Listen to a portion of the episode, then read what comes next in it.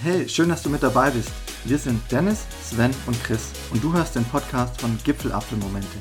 Hier bist du richtig, wenn du die wichtigsten Informationen rund ums Thema Bergsteigen hören willst, aber auch spannende Erlebnisberichte von unseren Abenteuern in den Bergen und tiefgründige Impulse, die deine Sicht auf dein Leben verändern werden. Wir bringen dich wortwörtlich zu neuen persönlichen Gipfeln. Bleib dran, wenn du in die Welt der Berge eintauchen und wissen willst, was es mit diesen Gipfelabmomenten auf sich hat. In dieser Folge stellen wir uns folgende Frage. Warum gehen wir in die Berge? Ist es der sportliche Anreiz? Ist es das bewusste Erleben und Genießen der Natur? Oder sind es die gemeinsamen Momente und Erinnerungen, welche uns immer wieder in die Berge ziehen? Und warum wird das Ganze nach all den Jahren und in vielen Gipfeln eigentlich nie langweilig? Diese Fragen haben Sven und ich in dieser Folge diskutiert und es ist eine wirklich bunte, erkenntnisreiche und gleichzeitig lustige Folge geworden. Und wer weiß, vielleicht bekommst du durch die ein oder andere Antwort von uns einen Impuls und Motivationskick für dich persönlich mal wieder in die Berge zu gehen. Du bist neugierig? Dann bleib dran und viel Spaß beim Anhören. Alles klar und los geht's. Servus, hi Sven. Hi Chris. So, heute sind wir mal im Duo und zwar Thema Bergsteigen und warum eigentlich gehen wir, gehst du in die Berge, ist ja das Thema. Ähm, vielleicht gerade zu Beginn, was verstehst du denn unter einem Berg? Weil, nur ganz kurz, wie komme ich drauf? Weil vielleicht für, für Kinder, aus Sicht eines Kindes, ist vielleicht schon unser Hegensberg ein Berg. Ja, genau. aus Sicht von gelernten Bergsteigern ist es vielleicht schon irgendwas, oder vielleicht von Fortgeschrittenen ist es irgendwas über, über 4000 Meter. Was ist für dich eigentlich ein Berg? Ja, genau. Also ich glaube, dieser Begriff des Berges oder auch des Bergsteigens, der ist für jeden Menschen anders. Und auch unsere Definition vom Berg hat sich natürlich im Laufe der Jahre gewandelt. Das heißt, ähm, wir sind ja hier in Esslingen aufgewachsen. Du hast schon gesagt, wir haben hier den Hegensberg und die Weinberge und auch ja hier diese hügeligen Obstgärten. Und das waren eben als Kinder natürlich unsere Berge. Hier waren wir dann im Sommer zum Spielen, im Winter zum Schlittenfahren draußen. Aber wir haben natürlich auch relativ schnell dann die höheren Berge kennengelernt durch die Urlaube im Allgäu. Und erst kamen dann so die, die grünen Berge, dann wurden die ein bisschen steiniger und irgendwann dann tatsächlich die weißen Berge.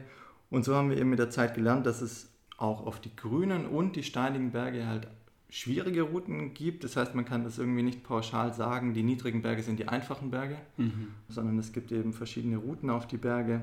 Und deswegen ist es auch schwierig für uns, wenn wir die Frage gestellt bekommen, also oft fragen die Leute nach irgendwie Tourentipps und dann fragen sie, ja, packen wir das? Ist das einfach? Kann man das machen? Stimmt, und dann müssen wir uns halt irgendwie immer überlegen, ja, für uns ist es vielleicht mittlerweile einfach, aber äh, jeder hat da halt ein anderes Verständnis dafür.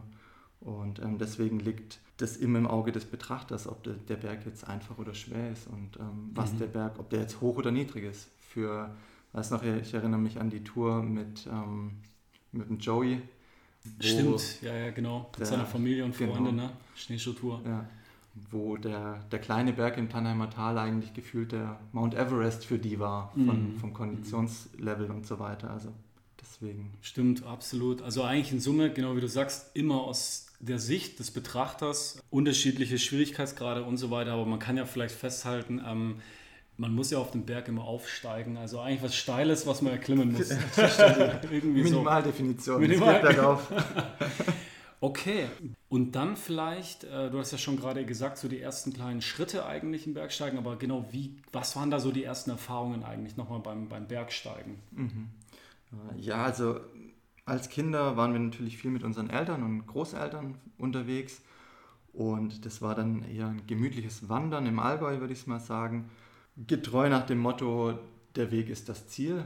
Das heißt, äh, da war nicht der Gipfel das Entscheidende, sondern wir sind eben mit, auch mit Freunden, anderen Familien durch die Berge gewandert und dann war der Bach, der Wald, äh, der Frosch, der Grashüpfer war dann interessant, aber nicht unbedingt das Gipfelkreuz. Irgendwann im Laufe der Zeit, dann sind wir ja auch älter geworden, und haben dann angefangen, ja, geradezu einen Wettlauf eigentlich zu veranstalten, wollten irgendwie dieses, diese sportliche Herausforderung suchen, mhm. immer schneller auf die Berge steigen, immer schwierigere Gipfel und äh, noch mehr abhaken, eben an einem Tag oder irgendwie mal das ganze Allgäu bestiegen haben. Und ja, jetzt sind wir wieder ein bisschen älter. so Jung geblieben, ne? Das heißt, ähm, ja, es kehrt wieder so ein bisschen mehr Ruhe ein und ähm, die hohen Berge, die besteigt man natürlich auch nicht mit der Stoppuhr. Das heißt, äh, mhm. da gehört dann auch eine gewisse Geduld dazu und eine gute Planung und vor allem auch die mentale Stärke. Und ich glaube, diese mentale Stärke, die musste auch reifen über die Jahre und die kommt mit der Erfahrung. Mhm. Genau. Und glaubst du, also das Thema sportlicher Ehrgeiz und sportlicher Anreiz, mhm. hast du ja gesagt, dass das ja dann so nach den Kindesbeinen an dann eher für dich und für den Dennis ja vor allem ja auch das Thema war, ähm, der Grund, warum man ja in die Berge geht. Also dann komm, mhm. schneller, höher, weiter. Ja. Aber meinst du da zum Beispiel, ist es da dann vielleicht bei nicht so hohen Bergen eher sogar ein sportlicher Anreiz, weil es auch nicht so gefährlich ist, als statt, wie du es gerade gesagt hast, wenn man jetzt höhere Berge, höhere Gipfel hat, dass man da auch vorsichtiger sein muss? Also dass da der sportliche Anreiz vielleicht noch höher, größer mhm. ist vielleicht? ja, ich glaube, das ist, kann man, kann man nicht so äh, klassifizieren zwischen hohen und niedrigen Bergen, sondern ich glaube, es gibt einfach so dieses Genusswandern, das wir jetzt gerade hauptsächlich ausüben und aber auch natürlich dieses sportliche Wandern, diese Herausforderung zu suchen. Und als Genusswanderer, sage ich mal so, sucht man sich ja dann eher die einsameren Gipfel, entlegenere Routen und äh, man läuft dann beim schönen Wetter und nicht im Regen. Und man versucht ja, wenig zu schwitzen, einfach so die Zeit am Berg eben voll auszukosten. Aber jetzt nur, weil ich eben nicht mit maximalen Tempo auf den Berg hochrennen, mhm. heißt es ja nicht, dass ich keinen sportlichen Ehrgeiz mehr habe am Bergsteigen. Also wir lieben natürlich immer noch die Herausforderung und das treibt uns ja auch an, nach all den Jahren wieder neue Ziele und neue Projekte mhm. zu starten. Ähm, also diese sportliche Herausforderung hat sich in dem Fall nur ein bisschen verlagert. Also es geht nicht um den schnellen Aufstieg, sondern vielleicht eher um den anspruchsvolleren Aufstieg. Okay, okay. Genau. Ja, dass es technisch anspruchsvoller ja. wird und so weiter. Ne? Und, und das gilt natürlich für die kleinen wie auch für die großen Berge. Also ich kann mir überall anspruchsvolle Routen suchen.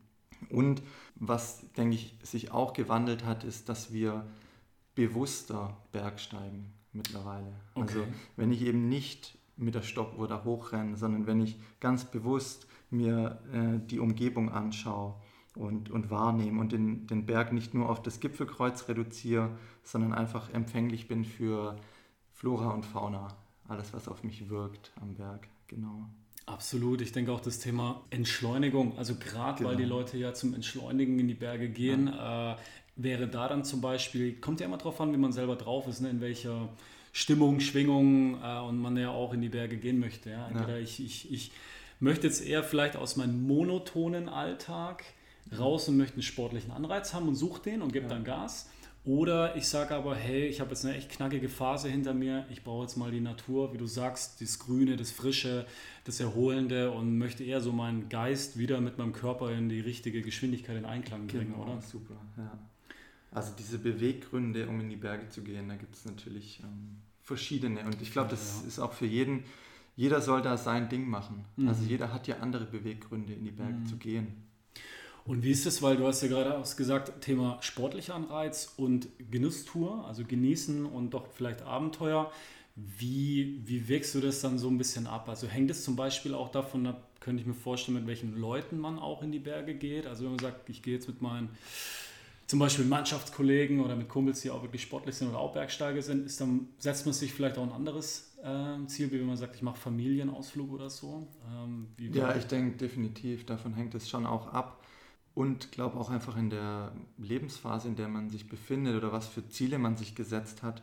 Du hast jetzt gerade schon gesagt, mit Freunden in die Berge gehen, das ist natürlich auch mit ein Beweggrund, ähm, warum wir gerne in die Berge gehen, weil diese Gemeinschaft am Berg mit, mit Freunden, mit den Liebsten, ähm, diese Momente zu teilen, das ist natürlich auch was ganz Besonderes. Mhm.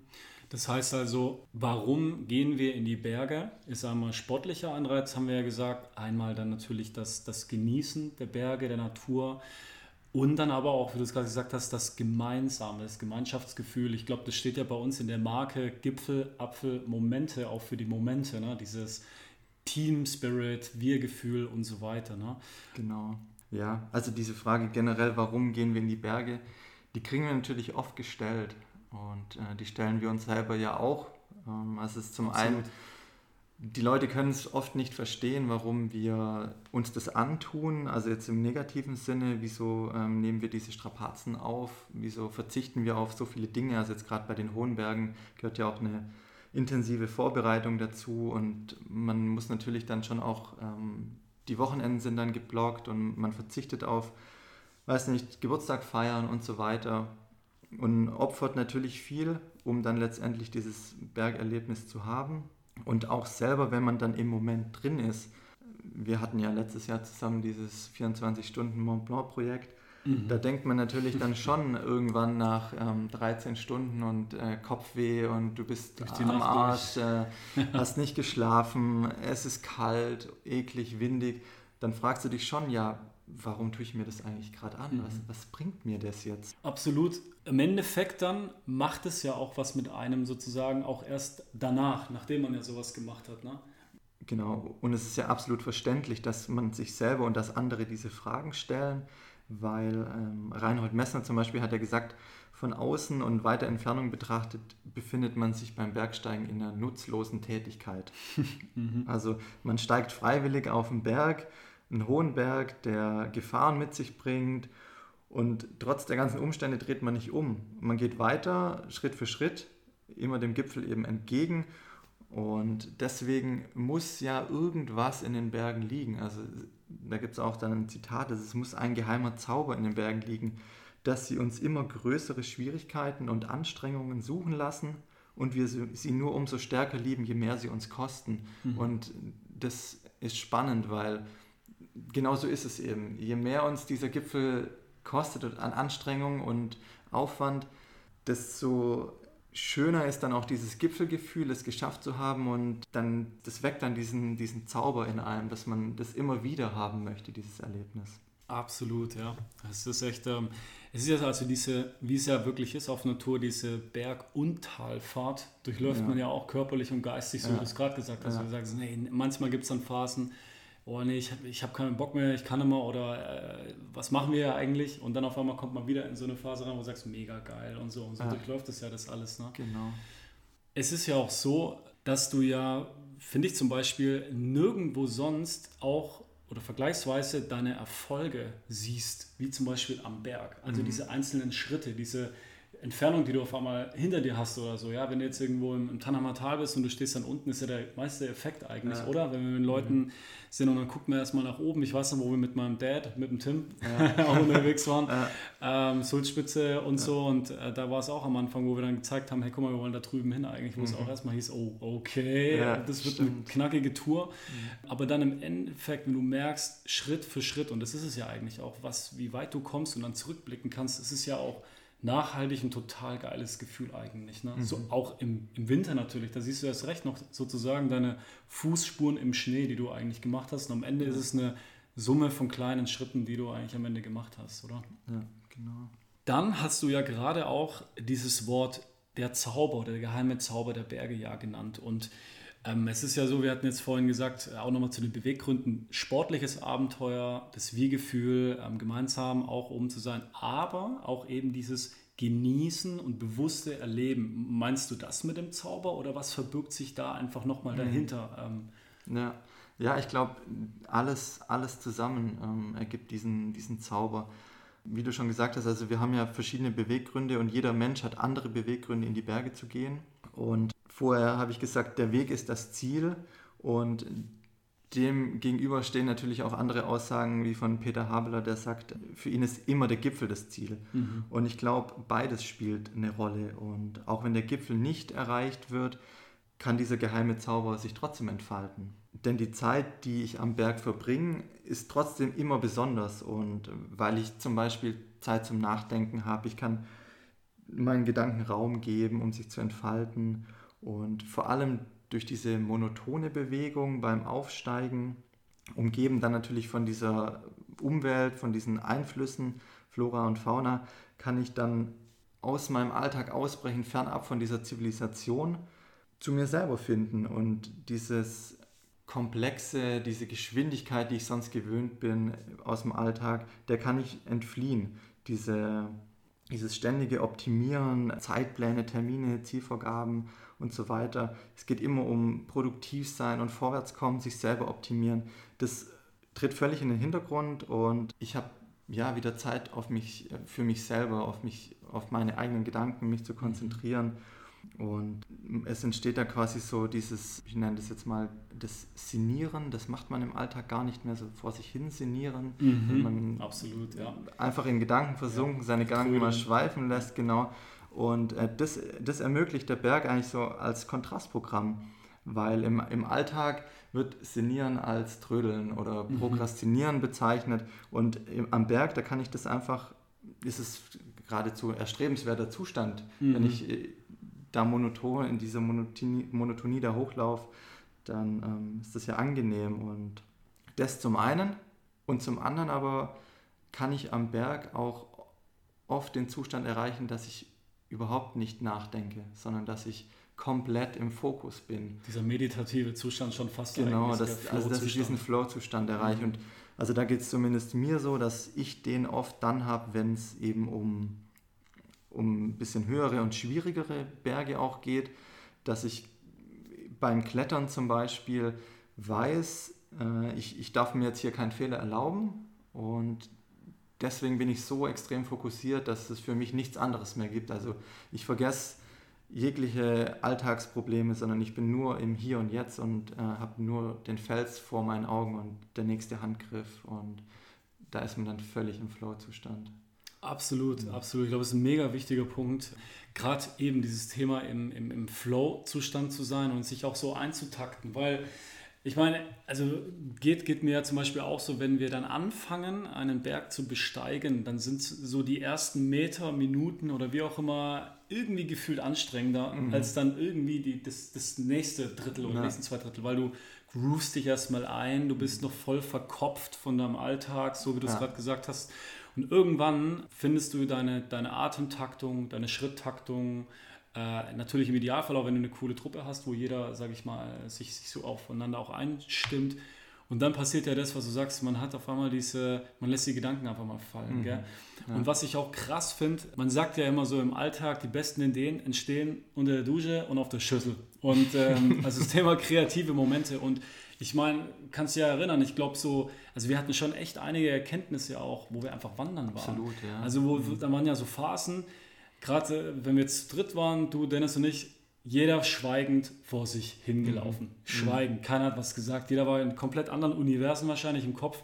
Und plötzlich auf einmal droppt wieder irgendjemand eine Idee und dann sprechen wir drüber und auf einmal steigert sich das. Und also was ich damit sagen will, ist so diese kreative Prozesse auch, ja. dass du in den Bergen einfach vom Alltag losgelöst, wie du es auch gesagt hast, frei denken kannst. Mhm. Deshalb haben wir ja auch diesen Claim für uns ja definiert als Leitsatz, große Gedanken benötigen großen Raum, um zu entstehen. Finde ich, das gleiche gilt auch für Emotionen, dass du mal wirklich ja, frei sein darfst, mhm. so wie du eigentlich bist. Ne? Ja. Und ähm, ich glaube, das ist wirklich ein, schöner ja. Grund, auf jeden ja. Fall in die Berge zu gehen, um, ich meine auch der Weitblick, das ist ja genau mhm. das Ding. Wenn, mhm. du, wenn du verkopft bist, du hast Themen, Probleme, Herausforderungen, im Alltag geht ja vielleicht jedem so in der Arbeit oder irgendwas, du bist halt verkopft, du kommst ja irgendwie nicht raus und dann gehst du ja mal weg in die Berge, guckst mal in die Ferne und schon hast du dann nochmal einen ganz anderen Gedankenhorizont einfach, ja. Absolut. Ja, und das Spannende ist ja, wenn wir jetzt auch mit Gruppen in den Bergen sind, dann durchlebt ja immer diese Gruppe genau diese Prozesse. Also wir mhm. haben ja oft mhm. am Anfang viele Gespräche noch und äh, dann, wenn es meistens, wenn es ein bisschen steiler wird, dann geht es nicht mehr so leicht mit dem Sprechen, auch weil dann der Atem schneller wird, aber dann ähm, fokussieren die Leute sich auf sich und durchleben dann genau das, was du gesagt hast. Und oben am Gipfel zum Beispiel kann es dann wieder sprudeln. Und ja, es ist auch schön, das zu beobachten bei anderen, weil es geht allen gleich. Mega, absolut. Ich glaube, das ist auch nochmal auch noch ein wichtiger Stichpunkt, wo du ja gesagt hast, mit dem Team, mit einer Gruppe, mit einer Mannschaft, äh, Familie, Freunde, also was passiert da als Gruppe eigentlich mhm. nochmal, ja. wenn man in Bergen ist, weil vielleicht mal aus der Perspektive betrachtet, wir haben ja alle unsere Rollen im Alltag. Wir sind ähm, Eltern oder wir sind Kinder, wir sind irgendwelche ähm, Vorsitzende oder wir sind Angestellte oder whatever. Also jeder mhm. hat ja irgendwie so, man ist ja in Rollen drin. Und ich weiß nicht, wie du das siehst, aber ich empfinde es so, gerade wenn man in Gruppen unterwegs ist, dass sich diese Rollen am Berg einfach eher lockern und mhm. ein wenig auflösen. Ja, weil wir sind dann alle da am Berg und dann weiß man wieder, es gibt da auch bestimmte Gefahren, man muss aufeinander aufpassen und dann auf einmal entstehen da ganz unbewusst Brücken, oder mhm. wie siehst du das? Ja, absolut. Gerade, wie, du warst, ihr wart ja auch schon mal mit Handballmannschaften ja. und so weiter, auch in den mhm. Bergen. Was, wie hast du das empfunden? Genau, diese Gemeinschaftssache. Also zum einen habe ich natürlich diese persönlichen Erfahrungen nach innen gerichtet und zum anderen aber spielt eben auch die Gemeinschaft eine große Rolle am Berg. Mhm. Und äh, wie du gerade gesagt hast, ja, das, das Bergsteigen in der Gruppe, egal ob es jetzt Familie oder Partner ist, das verbindet und das schweißt zusammen, weil das gemeinsame Erleben, da gibt es ja dieses Zitat mit dem, ähm, das Glück ist das Einzige, das sich verdoppelt und das habe ich dann natürlich beim Bergsteigen, das Gipfelglück, das verdoppelt sich mhm. dann eben auch, wenn ich das äh, mit, mit Freunden erleben darf. Und mir geht es auch ganz oft so, wenn ich mich, wenn ich auf dem Gipfel stehe und andere Gipfel sehe, dann, dann sehe ich dann nicht, nicht die Gipfel alleine, sondern ich sehe, ich verbinde das immer mit den Momenten, die ich da an dem Berg erlebt habe und auch mit den Leuten, mit denen ich da war. Also egal im Tannheimer Tal, dann, dann weiß ich ja, da war man mit, mit der Gruppe und da ist ja das passiert. Und ja, das ist dann immer irgendwie was Besonderes. Und das kann man vielleicht auch noch erwähnen, das macht das Bergsteigen, auch wenn ich mehrmals den gleichen Berg besteige, immer wieder aufs Neue attraktiv. Mhm. Weil Jetzt gerade haben wir ja auch erlebt, in der Corona-Zeit konnte man nicht viel in andere Länder gehen. Das heißt, wir haben dieses Jahr wirklich ganz viel in der Heimat gemacht. Und das sind natürlich Gipfel, auf denen waren wir schon oft oben. Aber trotzdem ist es immer wieder neu und anders, weil du hast andere, eine andere Jahreszeit, du hast andere Bedingungen am Berg. Auch die körperliche Verfassung, wenn du natürlich bewusst den Berg besteigst, dann achtest du ja auch auf dich nach innen gerichtet und die kann ja auch von Tag zu Tag anders Absolut. sein ja. und dementsprechend empfindest du den Berg anders. Und dann natürlich noch, wenn, wenn unterschiedliche Leute dabei sind, ist es auch nochmal eine andere Sache. Und so ist es, glaube ich, mittlerweile gar nicht mehr so wichtig für uns, ob der Berg jetzt Mont Blanc heißt oder Ackenstein, mhm. sondern wenn ich bewusst in die Berge gehe, dann kann ich an jedem Berg genau diese Gefühle hervorrufen und jeden Berg immer wieder aufs Neue kennenlernen und neu erfahren. Das ist echt ein, ein krasser Punkt, weil ich habe mich das damals, wo, wo äh, ihr ja auch mit mir die ersten Male losgegangen mhm. seid, habe ja. ich mir auch so gedacht, so hey, die waren jetzt ja schon so oft wahrscheinlich mhm. auf dem Ackenstein. Mhm. Ich gehe jetzt zum ersten Mal, für mich ja. ist es mega abenteuerlich, ja. aber jetzt so versteht man das ja auch, mhm. weil mir geht es ja. mittlerweile dann auch so, weil ich war jetzt auch ein paar Mal da stimmt. oben. Und es ist ja, wie du es gesagt hast, man verbindet mit den Gipfeln, mit den Bergen immer auch gemeinsame Erlebnisse mhm. oder so. Ja.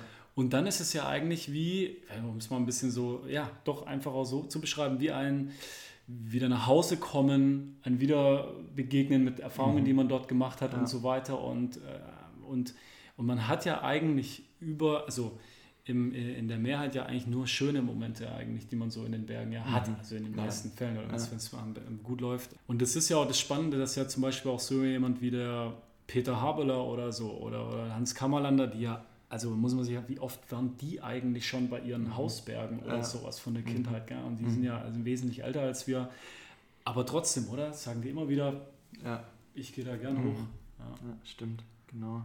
Aber trotzdem, sag mal ganz ehrlich, Gibt es jetzt nicht trotzdem irgendeinen Berg, an den du dich satt gesehen hast oder so, wo du sagst, hey, auf den habe ich echt keinen Bock mehr, hier im Tannheimer Tal oder sonst irgendwo? Gibt es da sowas? Ehrlich gesagt? das haben wir immer alle so ich positiv glaub, aufgemalt, äh, weißt Wir müssen jetzt glaub, auch mal ein paar.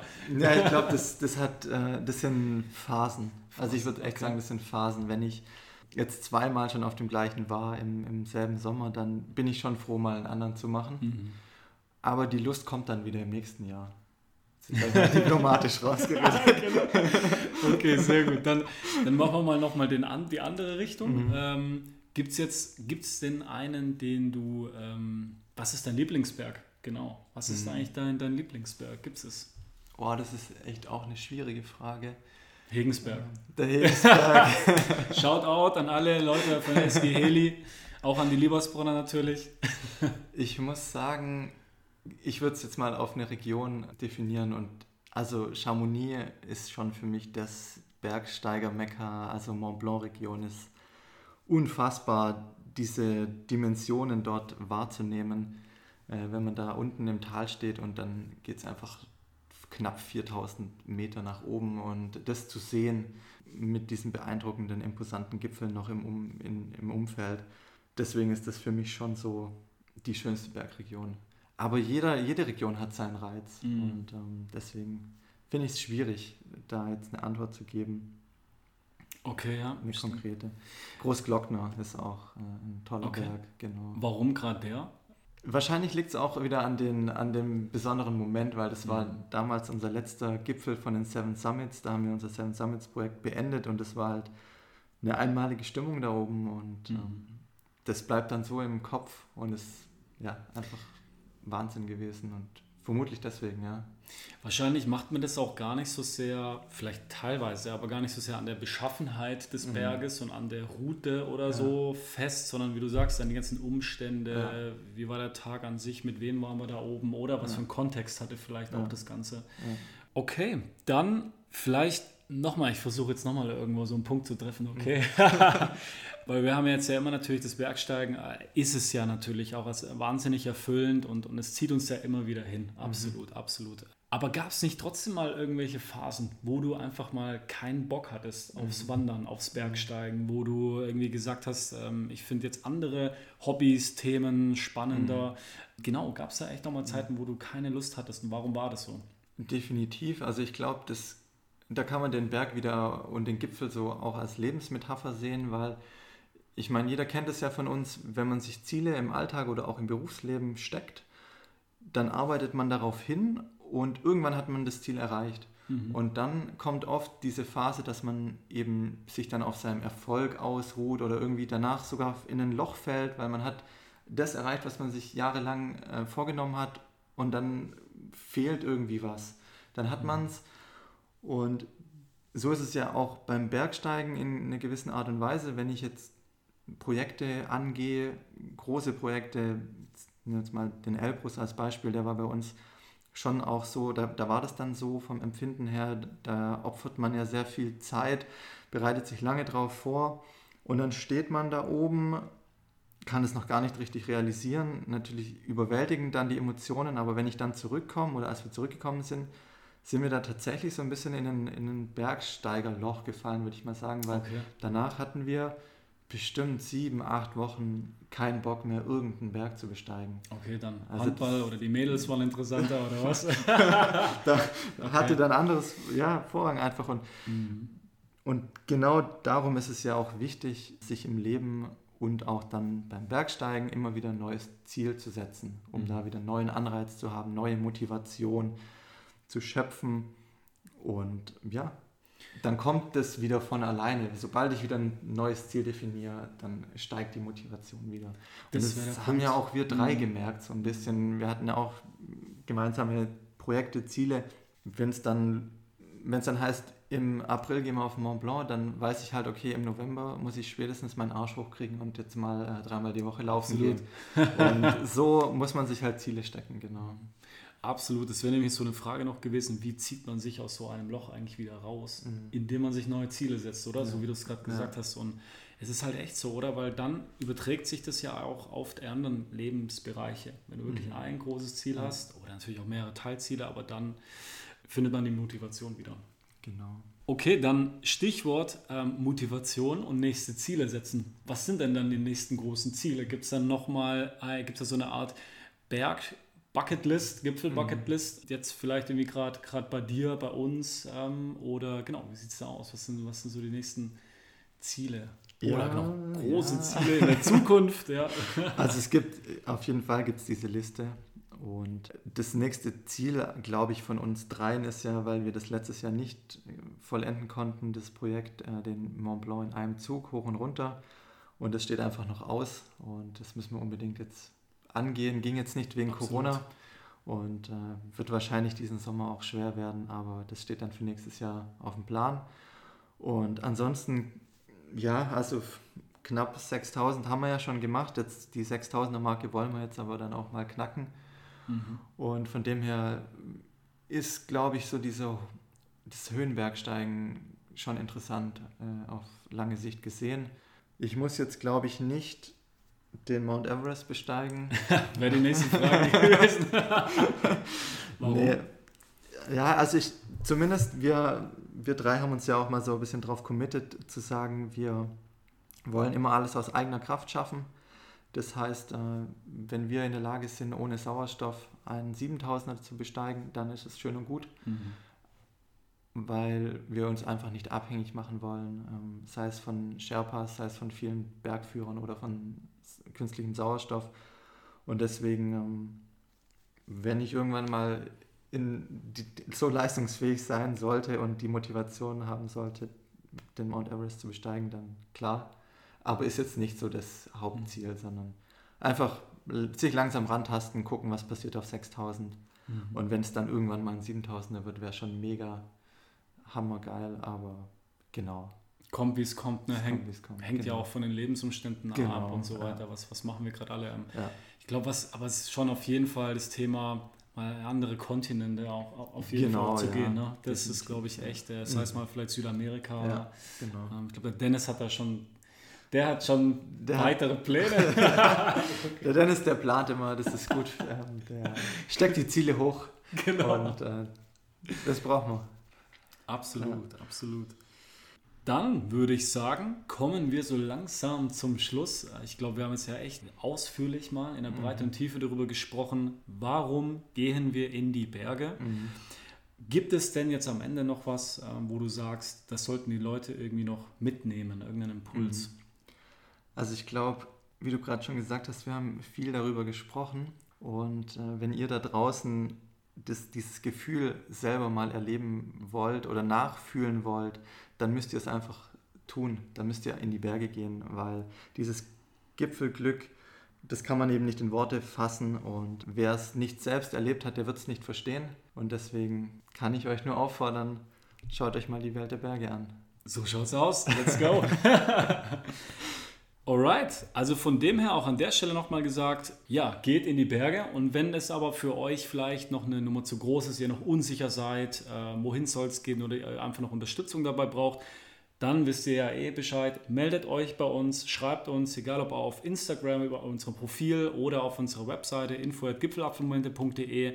Auch wenn ihr Fragen habt, schreibt uns einfach und vor allem kommt mit uns mit, würde uns wirklich riesig freuen. Genau. Alles klar, dann macht's gut und bis zum nächsten Mal. Ja, viel Spaß in den Bergen. Ciao. Ciao.